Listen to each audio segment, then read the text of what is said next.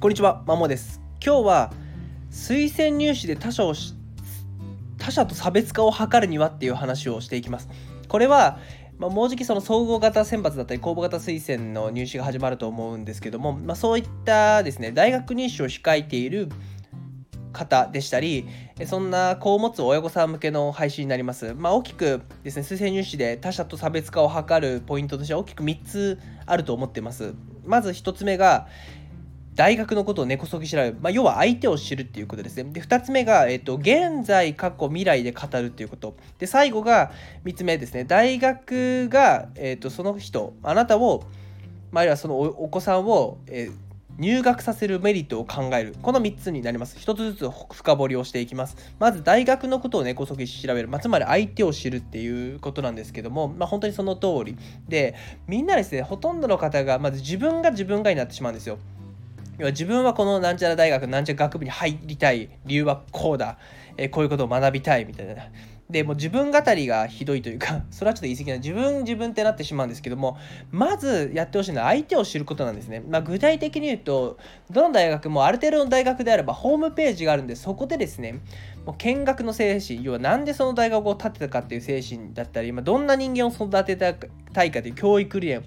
あるいはよくアドミッションポリシーみたいのを見てほしい。しっかり見てほしいんですね。でで結構抽象的な言葉が並んでると思います。創造性が高い人間というか国際社会で活躍できる人間みたいな感じで。抽象的なんですけどもそれをそのまま言ってもやっぱ響かないと思うのでそういった言葉を自分なりに言語化するっていうことですね。あこの会この大学はこういう思いで建てられてこういう人間を輩出していきたいんだなっていうことの思いをまず自分なりに言語化するっていうことです。で学部って言っても多分経済学部とか法学部とか経営学部ってまあいろんな大学にも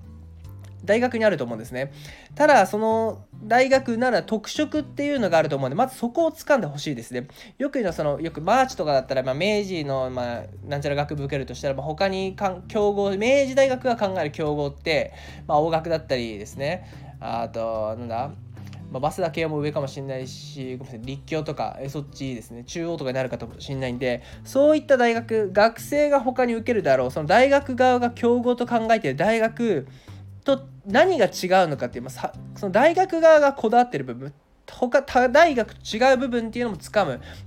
てほしいなと思います。だから見学の先生、アドミッションポリシー、教育理念とかを掴んで、学部のホームページ行って、その大学のその学部ならではの特色、同じ経済学でも考えてることって違うんで、そういったことをまず掴んでほしいっていうところです。まず相手を知るっていうことですね。どういう思いで立ったのか、どういう人を欲しいのか、どんな人材に育っていきたいのか、その学部ならではのこだわり、どういうことが学べるのか、その学の特色をつくむ、つまり相手を知るっていうことから始めてください。まずここですね。だから一番やってほしいことは、自分のなんか絞りをいきなり考えるとかではなくてまず相手を知る大学側を知ることを進めてほしいと考えてます。2つ目で現在過去未来で語るということです。これはよくその、えー、死亡理由書とか志望動機を面接で言うときにえ言われることかもなんですけども改めて伝えさせていただくとまず現在ですね自分はなんちゃら大学のなんちゃら学部に、えー、入学したい。でなんでそう考えたのかって過去の経験とかエピソードを語るのが過去です。なんでそう思ったのか。みんなここがなかったりしますね。何々したい留学したらこれこれしたいみたいな感じで。現在未来ばっか囲ってなんでこの大学のこの学部入学したいと思ったのか。理由エピソードがない。ないことが多いですね。最初見ると。だからこの理由を語りましょうそれは過去にしか眠ってないので過去を掘り下げてどうしてこの大学のこの学部なのかっていうのを掘り下げるのが過去ですね。未来っていうのは結局入学後に何をしたいのかどういう風になっていたいのかっていう。でそれができる自分の根拠ですね。ちょっと過去にもつながるんですけど、まあ、大学で高校こういうことを学びたい。い、まあ、そう思ったのはこういう理由でその学びきれるには自分学びきれる理由としては自分は過去にこういう経験をしたみたいな感じで未来のことを語りつつもその根拠となる過去も語るっていうのが現在過去未来そういう過去みたいな感じでストーリーとして語るっていうことですね。うんなのでそこを忘れると大学側がなんでハテナが浮かびます。私はこの学部この学あ機構のこの学部に入りたいです。学んで、えー、大学に入ってこうこういうことをしたいです。だけじゃん？なんで学びたいここに入りたいと思ったのがなければ、まあ、説得力弱いと。で、まあ、過去を語なるほどね。そういう理由でうちの大学学部なんだね。でそういう理由を考える時にその相手を知る根こそぎ調べた背景ですね。この学校のこの学部でしか学べないんだよっていうことを強く主張するのがここ。で未来はまこういうことをしたい。なるほどにしたいんだね。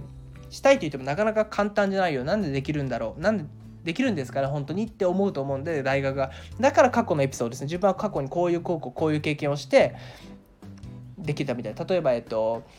要はこのその学びたいことがかなり根気がいることだとすると言った時に自分はその部活本当にこの高校1位ハードと言われるバスケ部で朝5時に起きて夜本当に10時まで9時まで練習してその勉強を夜夜中までやるような生活をずっと繰り返してきて、まあ、その根気とか自分の目標に向かって立ち向かう力とかそれに向けて実際行動する力は、えー、高い自負があると。だから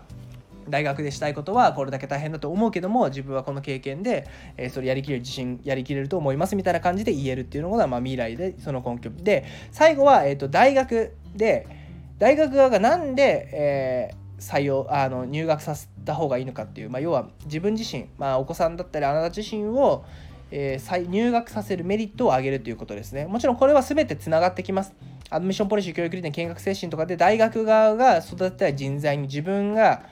なれるかふさわしいかっていうこととあと大学側としては結局その大学を卒業した後に社会に出て活躍した人材でその活躍した人材がなんちゃら大学そのその機構その大学の学部出身だったらその知名度とかインパクトも印象も上がりますよね。だから要は社会で活躍できる人間を求めてるわけなのでどう活躍できるか自分は本当に活躍できるんですよ。その根拠はこうですよって言える、まあ、考えるってことですね。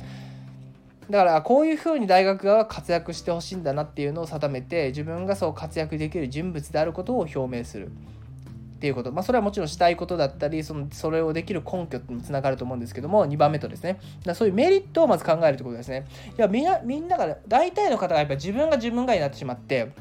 大学語のことはあまり知らなかったりとか他大学との差別違いを分かってなかったりとかあとは自分がしたいことばっか話しちゃって結局大学側が入学させるメリットをあまり考えていないっていうところが見受けられるのでまず相手起点ですね。相手起点大学側起点で考えた上で要は絶対自分を採用採用じゃない入,、えーと、入学させた方がいいですよっていう風に言えるっていうことが大事だと思います。やっぱみんなですねしたいしたいしたい自分こうですああですばっかが本当にくどいようですけど多いのでそれじゃなくまず相手を知った上でその自分を採用するあめあごめんなさい何度も申し訳ないです。自分を入学させメリットを語ることで人と他の方と他の、えーと、応募者と差別化が図れると思います。でこの考え方って、えーと、就職試験でもいきますね。全部一緒です。現在過去未来で語ることも企業側を根こそぎ調べること。で自分を採用するメリットを考えることは、えー、共通します。だから推薦入試だけに生きる考え方ではなくて他者と差別化できる考え方ではなくて大学あえっ、ー、とごめんなさい。就職試験ないないし、まあ、今後転職の面接とか転職の活動でも生きる考え方だと思ってますし私自身も転職を複数回してこの考え方はすごく大事にしてきて実際に本当に未経験の職種とかでも複数回採用されますされた経験があるので、まあ、あながちですね。あながちというか割と説得力はあるかなって勝手ながら思っております。以上です。